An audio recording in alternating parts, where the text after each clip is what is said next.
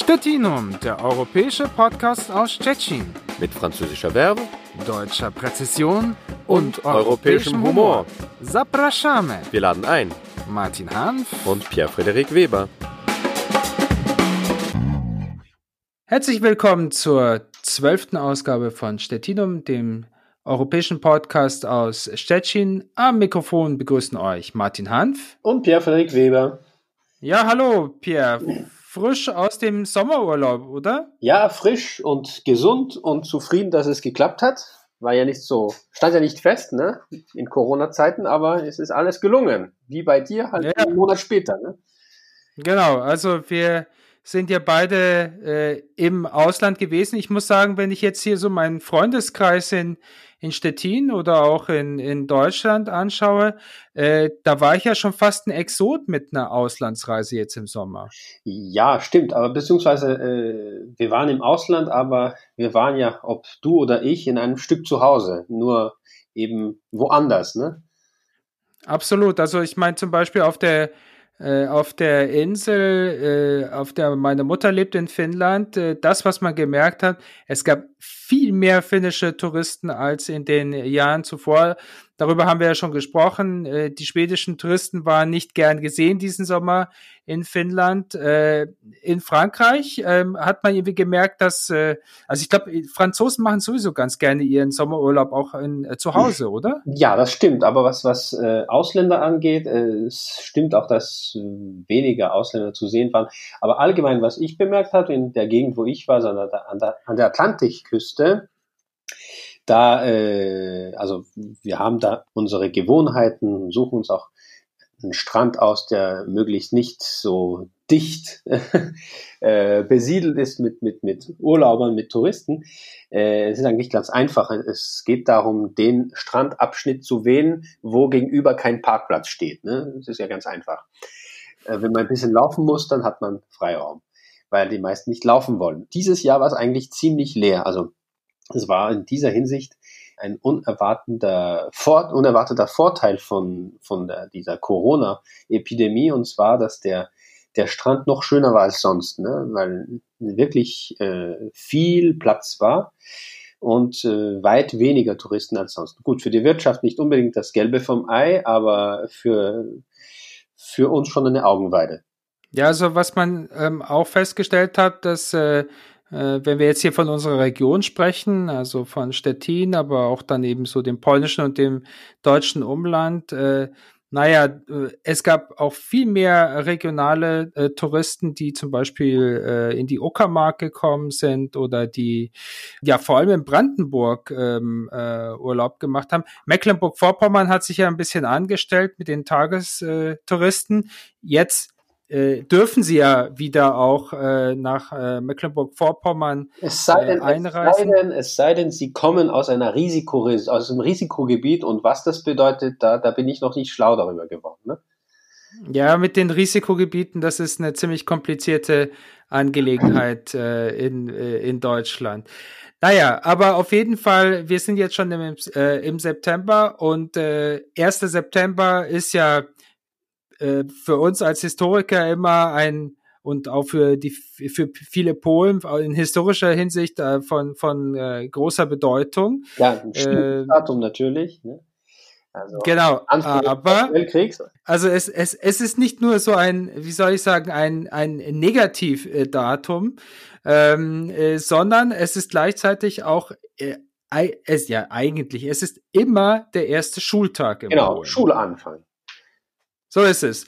Und äh, natürlich, wie in anderen Ländern auch, äh, waren alle sehr gespannt und auch nervös und angespannt, kann man sagen, äh, wie dieser äh, die erste Schulwoche und die ersten Schultage äh, vergehen würden. Alles natürlich im Zeichen äh, von äh, Corona eigentlich auch, äh, finde ich, meiner Meinung nach sieht man, äh, es sind überall die gleichen Probleme. Ja, das, das stimmt. Also wenn man jetzt sich die Lage vor Ort äh, ansieht, also für uns beide hier in Polen, aber auch im Radio, in Medien oder über den eigenen Bekanntenkreis erfährt, wie es im, im eigenen Land, also in Deutschland beziehungsweise in Frankreich läuft oder auch woanders. Das ist, sind dieselben äh, Probleme, dasselbe äh, Dilemma meistens. Äh, Schulen ja, auf jeden Fall, aber wie? Äh, welche Risiko, Risiken darf man, kann man, sollte man eingehen, kann man sich leisten und, und welche doch nicht? Wie, wie lassen sie sich überhaupt einstufen und, und, und, äh, und meistern? Ja, aber äh, ich muss sagen, also äh, wir haben beide Kinder, also meine sind wohl jünger, aber äh, aus meiner Perspektive ist der Schulanfang doch eine Art Gnade nach praktisch einem halben Jahr ohne Kindergarten und dergleichen. Äh, ich meine, Familienleben ist ja wunderschön, aber irgendwann wird es doch zu viel. ja, klar. Also ich meine, bei mir ist es ja auch noch so, dass meine Frau äh, ist Lehrerin. Es, es ist klar, dass es äh, überall äh, Befürchtungen auch gibt, äh, wie das fu funktionieren soll. Aber ich glaube, dass äh, viele Lehrer und wahrscheinlich auch äh, die meisten Schüler sind ganz froh, dass sie sich wieder in der Schule treffen können. Und denn Online-Unterricht äh, auf lange Dauer ist ganz schön anstrengend. Ja, das stimmt. Also das Problem besteht zum Beispiel, das sehe ich aus meiner Perspektive an der Uni. Also ich lehre ja an der Uni und viele Unis in Polen haben sich doch entschieden, äh, weiterhin, also zumindest hybrid zu funktionieren. Und zwar nur äh, die Veranstaltungen, Lehrveranstaltungen tatsächlich vor Ort, also mit, mit, mit, mit, mit physischer Präsenz der Teilnehmer äh, bleiben zu lassen, die, die wirklich äh, als solches nur funktionieren können. Zum Beispiel, wenn man äh, im Chemieunterricht oder was auch immer irgendwelche Experimente machen muss, die, die gehen nicht so richtig online. Aber äh, alles, was äh, jetzt also Vorlesungen angeht oder oder oder oder andere Lehrveranstaltungen, die keinen so praktischen Bezug haben und die die online funktionieren können, die sollen auch weiterhin in diesem Semester, also bis Ende Februar, ab Oktober äh, online laufen. Das kann mitunter doch ein Problem sein. Also wenn man zum Beispiel Erstsemestler hat, die sich äh, untereinander nicht kennen, die auch diese, diese integrative Funktion nicht haben, äh, der, der Gruppe, die sich trifft im Hörsaal und so weiter, die, die, die Lehrer nicht kennen, also die, die wir als Lehrer auch nicht kennen, das, das ist doch ziemlich schwach, also was den, was, was den didaktischen Vorgang angeht.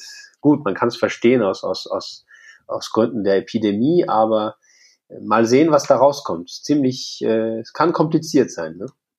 Mhm. Also ich meine, in, äh, was man jetzt hier in Polen aussieht, und das glaube ich, das gleiche kann man auch äh, in Deutschland beobachten, dass äh, es natürlich äh, äh Vorschriften gibt und es gibt Empfehlungen, aber dass, dass äh, die Schuldirektionen insgesamt äh, viel äh, kreative Arbeit leisten müssen, um eben äh, die verschiedenen äh, Probleme zu lösen. Hängt ja auch von den Schulgebäuden zum Beispiel ab. Ja, die einen sind älter, enger, dort gibt's mehr Schüler und so weiter. Ähm, also ich, ich habe sehr großen Respekt vor allen, die, äh, die äh, in der Schule arbeiten oder die jetzt auch zur äh, Schule gehen. Naja, wir werden jetzt dann eben äh, erst wahrscheinlich nach einer gewissen Zeit sehen, wie gut das dann eben äh, funktioniert oder nicht. In Deutschland ist ja ein bisschen anders weil äh, in Deutschland ja nicht alle äh, Schüler zum gleichen Datum sozusagen anfangen, sondern das ist ja äh, regional immer äh, unterscheidet sich immer, also der, der, der Anfang der Sommerferien, das Ende der Sommerferien. Ich bin ja zum Beispiel in Bayern in die äh, Schule gegangen. Und, äh, wir waren so immer mithin immer als als letztes dran. Also ich habe auch gehört, dass die Schule, glaube ich, äh, erst nächsten Dienstag jetzt dann in äh, Bayern äh, wieder losgehen wird. Äh, interessant ist, äh, dass zum Beispiel die Schüler, die in die erste Klasse kommen, die eine Schultüte Tüte bekommen, die werden in diesem Jahr, was glaubst du, wird in der Schultüte sein? Naja, wohl nicht ein Laptop, das kann ja teuer sein, aber? Also äh, die, die Schüler bekommen, äh, die Schüler bekommen etwas von der bayerischen Landesregierung gespendet. Ja, Mundschutz. So ist es, genau. Die, äh, die bayerischen Erstklässler, äh, ich weiß nicht, ob alle, aber auf jeden Fall äh, einige, an einigen Grundschulen wird also in der Schultüte wird ein Mundschutz drin sein und natürlich mit dem bayerischen Wappen drauf. Ja, ja? Wie kann es auch anders sein? Das muss sein, das muss sein. Ne? ja, deutsches Schulsystem ist ja auch ein bisschen anders als jetzt das das polnische Schulsystem äh, und das ist ja auch immer sehr schwierig, Polen zu erklären, ja, dass ja, ähm, wenn die fragen, ja, wie ist das denn in Deutschland, und dann sage ich immer, das hängt immer davon ab, in welch, von welchem Bundesland wir sprechen. Ja, in Frankreich ist, glaube ich, ein bisschen einfacher, oder? Also, äh, äh, an diesem Beispiel, wie auch an anderen, wird eigentlich ziemlich klar, äh, wie, wie, wie, wie gerechtfertigt eigentlich die, die Pluralform des Wortes Deutschland auf Polnisch ist. Auf Polnisch sagt man ja Niemce, ja, also äh, genau. die, die deutschen Lande eigentlich. Ne?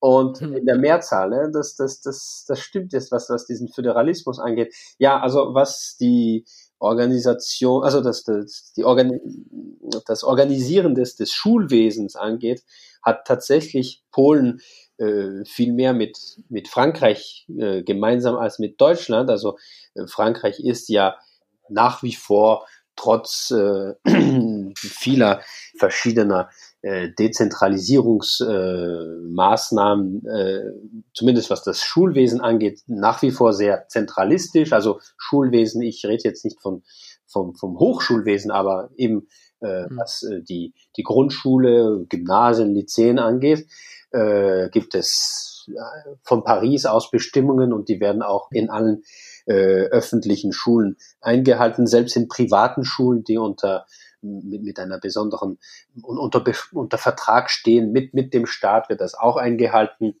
Also da hat man ziemlich schnell die Übersicht, was nicht bedeutet, dass es kein Kopfzerbrechen gab bzw. weiterhin gibt, äh, was jetzt den Schulanfang angeht. Also Schul Schulanfang war mhm. auch am ersten bzw äh, am zweiten, der, der erste ist immer der, der Vortag, wo eigentlich die, die Lehrer sich treffen und so weiter. Und meistens geht's dann für die Schüler äh, mit den Eltern so am, am zweiten erst los. Aber auf jeden Fall hat man das in Frankreich auch hinter sich gebracht. Das Dilemma ist ja wie immer äh, in, in, in, in, in allen Ländern, seit die, diese Corona-Krise ausgebrochen ist, das schwer lösbare Dilemma zwischen einerseits, ja, wenn die Wirtschaft laufen soll, dann müssen die Eltern äh, die Möglichkeit haben, ihre Kinder, wenn ich das jetzt ein bisschen krass ausdrücke, loszuwerden. Ich weiß, was du jetzt sagen willst. loszuwerden. Äh, wenn das nicht geht, naja, dann kommt nur äh, Homeoffice und das hat so seinen Charme, aber auf Zeit. Ne? Wie das gelöst werden soll, das ist immer dieses, dieses Problem. dann auch die Frage, äh, gut, man funktioniert zentralistisch, aber immerhin hat man doch die Landkarte äh, nach dem Motto, wo sind Risikogebiete, wo weniger, auch so eingeteilt. Äh, wie soll man das jetzt machen in Gebieten, die auf der Landkarte rot sind? Äh, also die Gegend, wo, wo ich herkomme und wo wir Urlaub gemacht haben, ist eine der wenigen, die noch grün sind, ne? was mhm. auf, das, auf das ländliche zurückzuführen ist und und den äh, normalerweise sehr sehr starken Touristenzufluss, aber in diesem Jahr war der ziemlich ge, gedrosselt. Aber ansonsten ist die, die Karte Frankreichs weitgehend orange, also weder gut noch schlecht, mit ein paar roten Flecken. Also in diesen roten Flecken äh, ist dann die Frage, ob man es auch so einhalten soll, wie das Ministerium bestimmt, oder ob besondere Vorkehrungen äh, und Maßnahmen getroffen werden mhm. sollten. Ja, und dann ist auch die Frage, wie, wie viel Freiraum haben dann die, die Direktionen, also die, die, die die, die Schulleitung und so weiter. Das muss alles noch in Rücksprache mit dem jeweiligen äh, Rektor, also der Rektor der Akademie ist sozusagen der, der, der Leiter des Schulwesens für eine bestimmte Region in Frankreich. Und der muss das nochmals rücksprechen mit, mit dem Minister beziehungsweise mit der Regierung. Äh, das ist natürlich dann äh, naja, wie bei jedem zentralen ja, ja, also, System halt das Positive und Negative dieser Steuerung. Ne? Genau, also ich meine, Schule ist ja auch mit sehr viel Administration verbunden. Ähm, äh, was ich immer äh, sehr, sehr spannend finde, äh, dass in, in Polen ist es ja so, dass zum Beispiel die, die wichtigen Abschlussprüfungen finden ja in Polen am gleichen Tag äh, zur gleichen Uhrzeit an allen Schulen äh, statt. In Frankreich auch. In äh, Frankreich auch. Also das Abi zum Beispiel, das ist heilig. Ne? Also. Was, was mir immer auch gefallen hat, dass irgendwie diese, diese Prüfungen auch so was Feierliches haben. Also in Polen, da zieht man dann eben die Schüler ziehen, wie sagt man so schön, Galowe ziehen sie sich an. Das heißt also weißes Hemd, äh, mhm. unten vielleicht ein Anzug und so weiter. Also in Deutschland zu meinen Zeiten, das war wie, naja, also man könnte fast sagen, ein bisschen despektierlich. Ja, ja also das wiederum äh, haben Frankreich und Deutschland äh, doch gemeinsam. Also äh, je nachdem, wenn zum Beispiel, wenn es um schriftliche Prüfungen ging, ja, äh, wo halt 100 äh, Schüler in einem Saal saßen, jeder an seinem Tisch, ja, gut, ja, vielleicht ein Hemd, aber sonst die Jeans, die waren schon dabei. Ne? Und äh, wenn jetzt mündliche Prüfungen kamen, na ja, dann haben wir sich vielleicht ein bisschen, doch noch ein bisschen aufgepeppt, um besser auszusehen, aber nichts im Vergleich zu dem, was, was äh, polnische Schüler und Schülerinnen äh, da darlegen und äh, das, das auf jeden Fall. Also da, da hat Frankreich trotz dieser ganzen Protokollstimmung und so weiter, die in Frankreich üblich ist, hat da viel mehr gemeinsam mit Deutschland als mit als mhm. Polen, ne? Das ist so. Aber Pierre, ich muss dir sagen, ich meine, ich habe ja, äh, ich habe ja sogar äh, zwei Wochen an einer französischen Schule verbracht, weil weil meine Schule einen Austausch hatte mit einer französischen Schule. Also ähm, so also hast du es gerade noch ausgehalten, ja? Ich, ich muss sagen, ich fand äh, so ganz äh, den den Eindruck, den ich hatte, das war äh, das war schon ganz schön streng da so. Also da da da, äh, wie soll ich sagen, so das Verhältnis zwischen dem Lehrer und dem Schüler äh, fand ich da wesentlich unentspannter als als ich das so von von München aus her kannte. Ja. Ist da habe ich jetzt glaube ich, das habe ich ja einen falschen Eindruck oder nee, oder ist da also ich kann mir schon vorstellen, dass du einen richtigen hast. Beziehungsweise äh, natürlich äh, war gab es in Frankreich äh, ja gerade in Frankreich 1968 die 68er Bewegung und so weiter, aber äh, was auch immer das für Folgen gehabt hat, also ein gewisser Stil, ein gewisser streng republikanischer, äh, laizistischer äh, Stil ist doch, äh, bleibt doch bestehen und und, und äh, so ganz äh, interaktiv, wie es an manchen deutschen Schulen ist, beziehungsweise in Skandinavien überhaupt. Also ich kann mir schon vorstellen, dass du da äh, aus der Erfahrung äh, äh, in Finnland oder, oder, oder, oder in Schweden ganz, ganz andere Beispiele kennst, beziehungsweise Modelle. Äh, ja, so, so, so ganz frei und sagen wir mal interaktiv ist es in Frankreich doch nicht, beziehungsweise jetzt kann ich schwer so direkt beurteilen, also mhm. nur vom Hören sagen. Also ich habe ja keine, keine Kinder, die jetzt in, in, in Frankreich in die Schule gehen. Und meine Schulzeit, die liegt ja leider Gottes doch schon so langsam äh, viele Jahre zurück. Äh, doch zu meiner Zeit, äh, ja, gab's äh, doch eine bestimmte Disziplin. Mhm. Äh, vielleicht noch äh, zum Abschluss, äh, vielleicht um zu unserer Stadt, zu Stettin zurückzukommen. Äh, das, was ja vielleicht schon auch ein Phänomen ist und was in, auch in ganz Polen äh, bekannt ist, äh, in Stettin gibt es ein Lyzeum, das ja schon seit vielen Jahren zu den besten Lyzeum äh, in, in ganz Polen gehört. Ja, ich denke, vor ähm, ein paar ähm, Jahren war, äh, ich glaube, zwei oder drei Jahre hintereinander war es sogar das Beste in ganz Polen, ne? Äh, was ja schon irgendwie ein Phänomen ist, ja, weil man denkt ja dann immer, dass, äh, dass die Schule Nummer eins ja äh, ganz klar automatisch in, in Warschau zum Beispiel sein sollte oder in Krakau. Äh, das, äh, das ist schon äh, interessant. Äh, ja, äh, für, die, für, diejenigen, die es nicht wissen, es ist eben also das Lyzeum Nummer 13. Ne? Ich wollte eigentlich nur auch da, noch darauf hinaus, dass in Polen das Ranking zum Beispiel, das Schulranking unheimlich wichtig ist. Ja. Also die Schüler gucken drauf, die Lehrer gucken drauf. Äh, äh, für die Schulen selber ist es auch äh, von großer Bedeutung.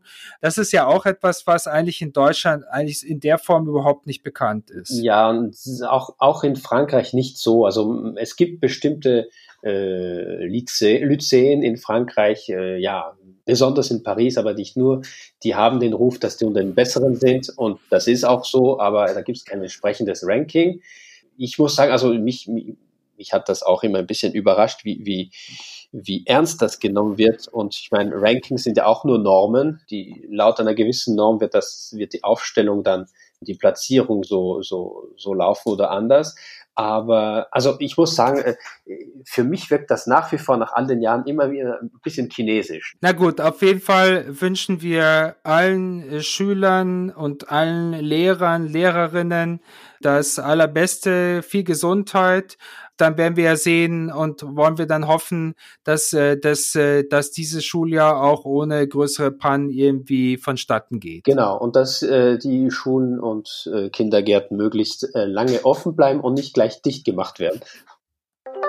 Stettinum, der europäische Podcast aus Stettin. Das war die zwölfte Ausgabe von Stettinum, dem europäischen Podcast aus Stettin. Am Mikrofon verabschieden sich Martin Hanf und nach wie vor Pierre-Frick Weber. Macht's gut und bleibt gesund. Tschüss. Bis bald. Stettinum, der europäische Podcast aus Stettin. Mit französischer Verbe, deutscher Präzision und, und europäischem Humor. Zapraszamy. Wir laden ein. Martin Hanf und Pierre-Frederik Weber.